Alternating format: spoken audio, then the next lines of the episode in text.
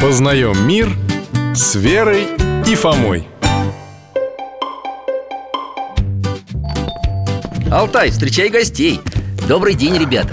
Здравствуйте, дядя Миша. Алтайка, привет. Здрасте, Михаил Гаврилович.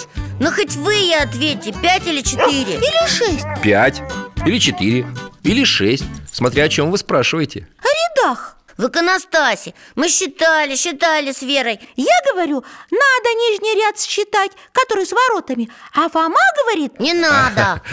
Ну что ж, давайте разберемся. Я вам сейчас одну картинку покажу. А пока ищу ее в компьютере, скажу, что греческое слово «иконостас» состоит из двух слов. «икона» и «стасис», что означает «место стояния». Я помню, что иконостас это же перегородка, да? С одной стороны средняя часть храма, где мы стоим, а с другой алтарь Правильно. Бывают иконостасы высокие, бывают пониже. Количество рядов, ярусов икон в них разное. Когда-то в церкви разделение алтаря и молящихся было чисто символическим. Как это? Всего несколько икон с образами Христа и Богородицы в центре. и все было видно, что в алтаре батюшка делает Да, и молитвы священнослужителей, и подготовка таинств. Сейчас чаще в православных храмах встречается высокий иконостас. А сколько ярусов? Ну, как правило, пять, друг над другом. Их еще называют чины. И если какие иконы на стенах церкви не поместились Их тогда в иконостас вставляют, да?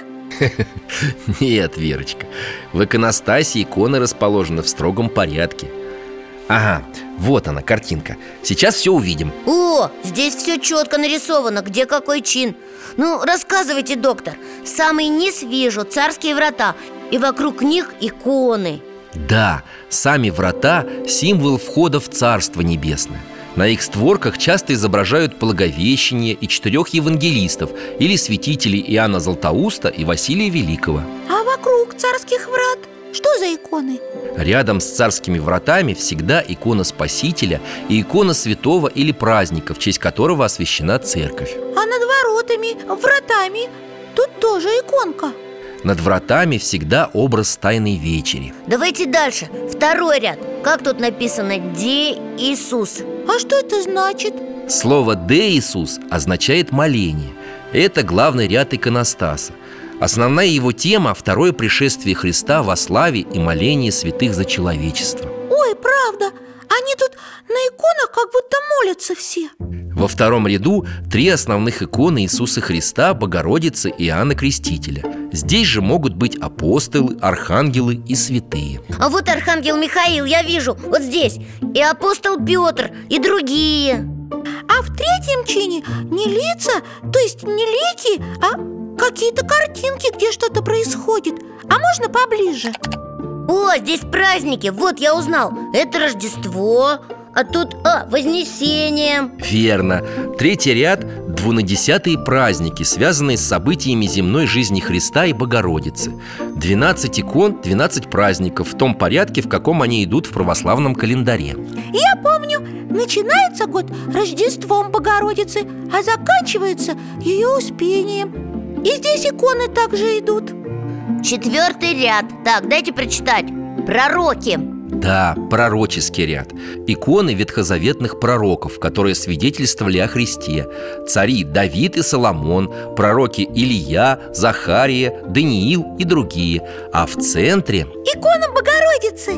называется знамение. Богородица сидит, молитвенно подняв руки А на груди ее на фоне круглого щита младенец Иисус Как символ исполнения всех пророчеств. И самый верхний ряд, э, ярус, чин, то есть А здесь что? Троица Да, в центре Пресвятая Троица и иконы ветхозаветных праведников, живших до Моисея, через которого Бог даровал закон.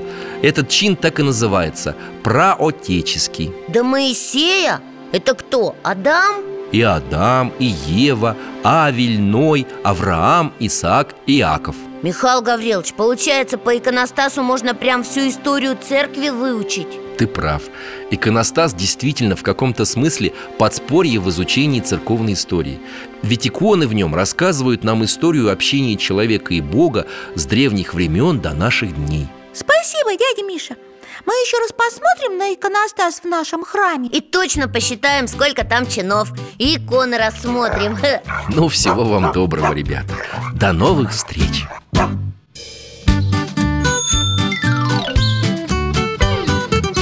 Познаем мир с Верой и Фомой